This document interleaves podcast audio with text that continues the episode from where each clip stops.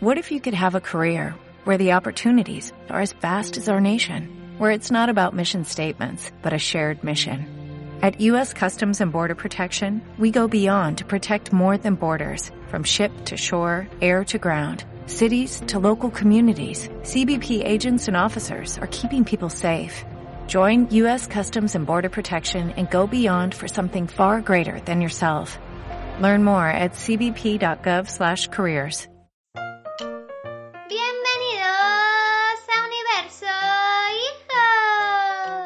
podcast para madres y padres de otra galaxia, en el que reflexionamos sobre psicología, pedagogía y educación. Y descubrimos el inexplorado universo de los hijos. Madres y padres de otra galaxia. Bienvenidos a vuestro universo.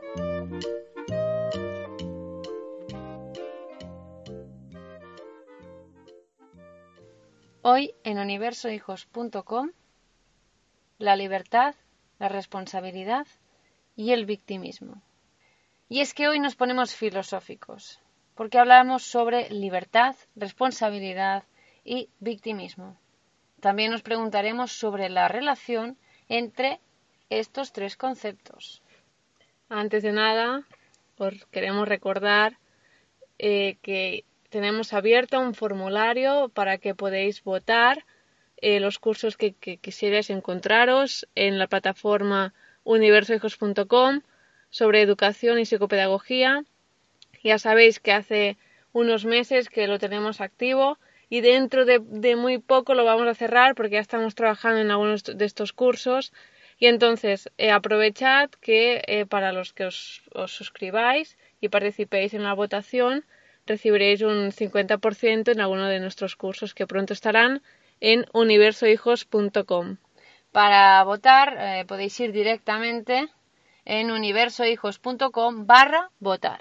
Y volviendo al tema de hoy, sobre la libertad, la responsabilidad y el victimismo, eh, primero empezaremos hablando un poco de qué podemos considerar que es libertad y está y qué límites tiene eh, la libertad, si es que los tiene. ¿Qué es la libertad? Eh, ha sido un tema que es verdad que ha sido muy tratado ampliamente a lo largo de la historia de la filosofía. Mm. ¿no? Eh, entendemos por libertad la capacidad que posee un sujeto de poder decidir sus conductas, comportamientos, su forma de pensar y de actuar. Pero, ¿somos libres realmente? Lo cierto es que, mmm, más allá de si somos libres o no, que es un debate filosófico muy profundo, eh, también importa la sensación de libertad percibida. Eh, evidentemente que hay factores que delimitan. Esta libertad, ¿no? no podemos saltarnos las leyes, por ejemplo, en, en, este sentido delimita el terreno de juego en el que nos desarrollamos como personas libres, pero también eh, podemos llegar a un debate de decir hasta qué punto no nos limitan la libertad, ¿no? Eh, que de hecho esas limitaciones también dejan que los otros sean libres a, a la vez. Hmm, hmm. O sea que, ¿no? Mi Hmm. libertad es donde termina, Sí, donde empieza del otro. Mm. Sí, y bueno, es un tema bastante recurrente ¿no? en filosofía y que parte de distintas eh, perspectivas. ¿no? Sí, Y más políticas, más Sí, exacto. Eh, pues como decíamos que es evidente ¿no? que hay factores que delimitan, que nos encuadran, eh, qué, qué margen de libertad tenemos, ¿no? Y, por ejemplo, uno de, de, de, esta, de estos más, más que delimitadores, limitadores de, de libertad, ya vimos, eh, por ejemplo, que eran las creencias irracionales, ¿no? Que hemos tratado en, en varios episodios en el podcast, ¿no? Eh, también nos puede limitar la forma en cómo nos han educado, nuestra sociedad, ¿eh? nuestra cultura, el sistema económico del momento y también así como nuestro sistema de valores, ¿no? Eh, pues nuestras convicciones, por ejemplo. Friedrich Nietzsche, el filósofo alemán, tenía una frase que decía las convicciones son prisiones. Hmm. Porque también nuestro- nuestros prejuicios, eh, nuestros eh, los estereotipos también nos limitan, nos hacen pensar de una determinada manera. Claro, supongo que él lo decía, ¿no? De que la convicción es algo que es ciego, ¿no? Es como un sentimiento de, de que sí, De, que verdad es así, absoluta, exacto. irrefutable. Hmm, hmm. Que a la vez también esa convicción nos hace pasar a la acción muchas veces, ¿no? Pero sí que es verdad que desde otro punto de vista la misma convicción también puede ser eh, prisión, ¿no? En un sentido en que te hace caer en una creencia, ¿no? Claro, que, quizás no sea, que sea limitadora porque no es, mm. no es real. Mm. Sí, sí. Eh, también es verdad que no podemos elegir ¿no? Eh, lo que nos sucede, es decir, no somos libres para elegir lo que las circunstancias a, las que nos tenemos que enfrentar, ¿no? Pero eh, sí que es verdad, ¿no? Que no podemos elegir qué nos sucede, pero sí cómo afrontar lo que nos sucede.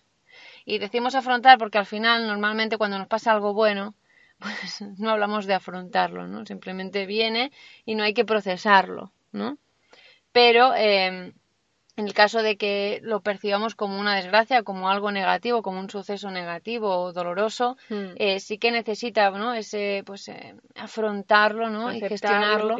Pero podemos, es decir, no puedo cambiar lo que sucede una vez ha sucedido, pero sí que puedo cambiar cómo yo interpreto, ¿no? lo que ha sucedido. Y cómo, actúo, ¿no? Cómo, cómo observo la vida, hmm. Cómo lo entiendo, cómo lo comprendo para adecuarlo, para que hmm. aquello hmm. pues sea positivo a lo largo del tiempo y no me encadene. Es lo que tú dices siempre, ¿no? Que, o sea, cuando parece que solo tienes una opción, que es, bueno, esto, esta desgracia X ha sucedido, ¿no? No puedo hacer nada. No, no puedes cambiar. O sea, el error está en poner el foco en, lo que ha sucedido para cambiar lo que ha sucedido. Es que si ha sucedido, es que no se puede cambiar. Es para, o sea, es, mm. una paradoja. Entonces, ¿dónde tenemos que poner el foco? En lo que sí, en la acción que sí podemos realizar aún, ¿no? Es decir, en cómo afrontar lo que ha sucedido. y, más lo que depende de, mí, ¿no?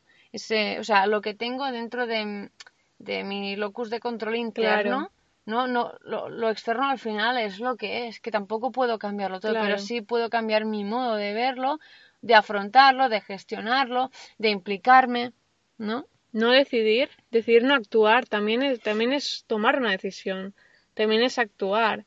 Hmm. O sea que en verdad, en realidad, cuando tenemos, eh, decimos, no es que no, no, tenía más remedio, siempre tienes la opción de, de quedarte parado. Hmm. Esto es decidir ya. Luego tienes que escoger cuál, cuál, cuál opción te aportará más en la vida, cuál te permitirá vivir tu vida, construir tu camino. Claro, que pueda haber eh, situaciones muy concretas que dices, bueno, es que mi, mi, libertad está, bueno, o sea, me encuentro casi coaccionado, ¿no? Coaccionada, dices, ya, ya puede ser, bueno. Pero, es decir, vamos a, a, la, a la, generalización, ¿no? del caso y es que, em, bueno, siempre podemos hacer algo sobre todo ponernos el foco en nosotros mismos. O sea, mm. es, es, es, lo único que de hecho podemos cambiar. Nuestra forma de ver, nuestra forma de procesarlo, nuestra forma de afrontarlo, cómo pasamos a la acción, dónde poner el foco. Eso sí depende de nosotros. Estar peleándote con la vida es que, bueno, es un sinsentido al final, ¿no? Porque llegas a, a o sea, a, ver que no puedes modificarlo y, y, o sea, el problema no está en el hecho en sí, sino en cómo pones el foco. Hmm. O sea, en dónde lo pones y, cómo lo gestionas. En aquello que hmm. está en mis manos, hmm. en aquello que puedo transformar. Bueno, ¿y responsabilidad qué es? ¿Cómo podríamos definirlo? Pues es un término de creación reciente porque se dice que se tiene constancia de él a partir del siglo XVII. Eh, en muchas ocasiones la, la categorización, la conceptualización de algo concreto, la creación de un nuevo término, aparece cuando se cambia la forma de concebir el mundo, la sociedad. Es decir, se van creando los conceptos a medida que la hmm. sociedad va, va, va transformándose. Porque somos los humanos, en el fondo, que necesitamos ponerle nombre a la realidad. Sí, sí, sí. En sociedades anteriores existía una jerarquización marcada eh, y la responsabilidad era entendida eh, más en términos de subordinación o disciplina. Bueno, es, sí, es decir, ¿no? Por ejemplo, en una sociedad eh, feudal, ¿no? Exacto. Pues eh, quizás no era necesario tener un término de, responsabilidad porque, bueno, los que ocupaban sitios, lugares, puestos eh, sociales privilegiados, pues eran elegidos por Dios, ¿no? Claro. Y los demás eran, pues, subordinados y tampoco, o sea... No, tenían la libertad, ¿no? De, escoger tomar una decisión. No. Entonces, lo que les había tocado, pues ya está. Ya. El concepto eh, de responsabilidad viene del latín spondeo, que significa prometer solemnemente o prometer el honor. Entonces, eh, ¿qué es la responsabilidad? ¿Cómo la podríamos definir actualmente? Responsabilidad es como hacerse cargo ¿no? de, de las decisiones de uno mismo, pero también de, de, las pequeñas decisiones del día a día. Y de las, sus consecuencias, o sea, ser mm. consecuente. Mm. Porque una, una acción mm. siempre provoca una reacción, o sea, una, decidir también, también quiere decir pensar en las consecuencias de este hecho. Por ejemplo, eh, a veces, pues cuando vas tarde a algún, algún lugar, ¿vale? algún sitio, y bueno, empiezas a, bueno, pues como a ponerte malhumorada o así. Sí, ¿no? nos ha pasado a veces. pues, o sea, te vas, te vas em, como llegando a un estado de irascibilidad bastante potente, por decirlo de algún modo, y empiezas a culpar a todo lo demás, ¿no? Y tampoco haces hincapié en el hecho de que tú al final eras el responsable o la responsable de no haber salido un poco antes. ¿Por qué? Pues porque tú tendrías que haber pensado, anticipado que pues es imprevisible la carretera y que bueno pues puedes encontrarte cola o claro. semáforo en rojo es, es bastante extraño llegar a la, a la conclusión de que vas a encontrar todos los semáforos en verde y que pues vas a llegar a tiempo. Es, lo más probable es que no sea así. Y si no, es más, más bien una opción pues más, em, bueno, más precavida, ¿no? Para no llegar tarde, si el objetivo es no llegar tarde, más que tomar... Al final, es decir, yo soy responsable del riesgo que tomo, ¿no? En ese caso, ¿eh? En un caso tan tan bueno tan del día a día como es este, mm, ¿no? Pero al final tú eres responsable, ¿no? de, del hecho de, de, si llego tarde es porque tampoco he sido capaz o no me he responsabilizado para seguir para salir antes no tenía libertad para salir antes sí, pero has escogido no, no, salir antes claro entonces soy responsable de lo que de las consecuencias de, que se desprenden de, de ese pequeño acto eh, cotidiano no entonces, eh, pues hay el debate, ¿no? Si la responsabilidad es buena o mala, o es buena, por ejemplo, eh, o mala en adolescentes, o, ¿no? Bueno, o sea, yo creo, ¿no? Que partir de la, de la base de que hay que ser responsable, o sea, lo que haces es capacitar a la persona para ser libre, pero libre con un nivel de conciencia más elevado que el yo soy libre para hacer lo que me da la gana. Bueno, eres eres libre para hacer mm, para asumir consecuencias de tus actos, ¿no? O sea, libertad y responsabilidad va ligada, ¿no? El hecho de decidir mm eh, va ligado con el hecho de ser consciente, ¿no? Mm. Tomar una decisión quiere decir valorar las consecuencias del acto. Claro, y entonces llegas en un, en un punto en el que dices, pues, ¿por qué me quejo del tráfico? ¿No? Si en realidad soy yo. Parte, de, o sea, la responsabilidad la tengo yo. ¿Por qué me quejo de todo lo demás? De los factores externos, ¿por qué no me dejan ver que dependía de factores internos prácticamente, ¿no? Y eso nos lleva al último concepto de hoy, hmm. que es el victimismo. Claro, el victimismo, eh, o sea, es un concepto em, muy amplio, ¿no? Pero em, la víctima no tiene ese estigma negativo y el victimismo sí lo tiene, ¿no? ¿Por qué? Porque es deliberado, ¿no? Es, es vocacional, ¿no? Sí. El victimismo hace referencia a una actitud en la que un sujeto, ¿vale? Eh, se percibe a sí mismo como si fuera tratado injustamente por factores, como hemos dicho antes, ¿no? Por factores externos, que están fuera de su alcance, que no podía hacer nada, ¿no? Eh, sería como, pues, eh, la sensación de, de, que tenía el elefante en el primer cuento que publicamos en el episodio 1, que es que no puedo hacer nada porque los factores externos, eh, pues, guían mi vida. ¿no? Hmm. lo que le pasaba al elefante, ¿no? Y al final tampoco, bueno, no quiero hacer spoilers, los que, que queráis saber qué le pasa al elefante, pues escuchad el episodio. Eso, eso. Y claro, eso implica que a nivel de mecanismo psicológico coloca, se coloca el propio sujeto en una posición eh, de inferioridad, de vulnerabilidad, de, y también la hace tener una, una actitud más pasiva, ¿no? Hmm. ¿Eh? Eh, es decir, es pasivo ante todo lo, que le va sucediendo a, y, las, y sus circunstancias, ¿no? No puedo hacer nada, me resigno. Es el por qué a mí, ¿no? la sí, pregunta. exacto, exacto. Pero como hemos dicho antes, ¿por qué a mí? Es poner el foco en como si hubiera un Dios que, que no Que- sé si lo hay, pero como si alguien quisiera hacerte mal como un castigo, como una Sí. penitencia, como una especie de es que me lo merezco, es que, bueno, ¿por qué a ti? Porque las cosas pasan, la vida pasa. O sea, ¿no? la vida no es justa, porque Mm. existen muchísimas injusticias. Sí. Y gente inocente, pues gente, animales, eh, nuestro planeta mismo. Es como una, una creencia, ¿no? Que tenemos de que, de que el mundo tiene que ser justo. Una justicia poética, ¿no? Sí. Como, como las películas, ¿no? Que esperamos que al final se haga justicia. que haya un karma, ¿no? Y dices, bueno, es que, no sé, es que al final tampoco sabemos nada, ¿no? O sea, tú puedes pensar que una persona que es súper injusta es feliz y puede ser, estar condenado a la infelicidad y tú no saberlo, ¿no? Pero la vida eh, no es siempre es justa. Entonces lo que pasa sucede y punto, ¿no? Y ese porque a mí es como, bueno, ponerte en ese, ¿no? Ese lugar de víctima, decir, ay, ¿por qué me tiene que pasar a mí? ¿Qué he hecho? ¿Qué he hecho yo para merecer Claro. esto? En el fondo es, es, ¿no? De tu vida tú eres el, prote- el protagonista o la protagonista, pero del mundo no. Claro. Entonces dejas de poner el foco en ti y lo pones en lo externo. Y a ti, o sea, te visualizas como, como alguien que no puede tomar acción y, y, y cambiar, bueno, el- la dirección, ¿no? De su vida. O sea, alguien que está con, con resignación, Sí, ¿no? Es como un estoico resignado permanentemente. No voy a aguantar lo que haga falta, pero ¿por qué a mí? ¿No? Y voy a aguantar. Al final es decir, lo que pasa, o sea, tenemos que aceptar lo que decimos nuestro destino, ¿no? Pero ¿cómo lo hacemos? ¿Con resignación o aceptando que es parte de la vida, ¿no? Claro, es que es muy distinta la Sí. pregunta ya.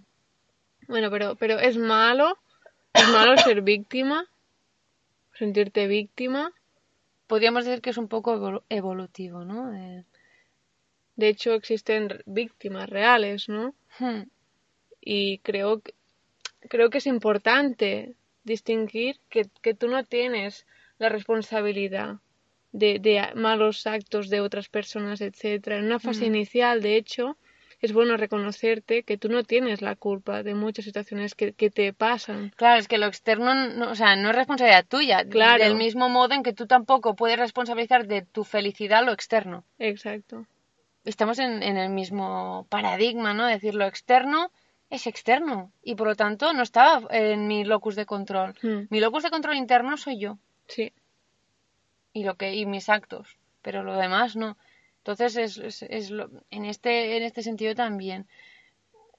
¿Tú crees que, que puede tener un, un sentido el victimismo? En una fase inicial yo creo que sirve para entenderte, comprenderte, es, es compasión, ¿no? Es decir, es- me siento así Hmm. y en realidad estoy aceptando un hecho. Yo creo que es normal que en muchas fases de un duelo, de una pérdida, de una tragedia, haya una parte de, de victimismo porque quizás sí que seas una víctima. Pero lo que creo que no es bueno es quedarte en- permanentemente en esta fase de víctima porque no, Mm. no te permite construir, elegir, tomar decisiones, ser libre y entonces ser responsable, no te permite Sí, construir, ¿sabes? Bueno, puedo ser víctima, pero cuando hace, es decir, puedes ser víctima de un acto, pero no puedes ser víctima como identidad.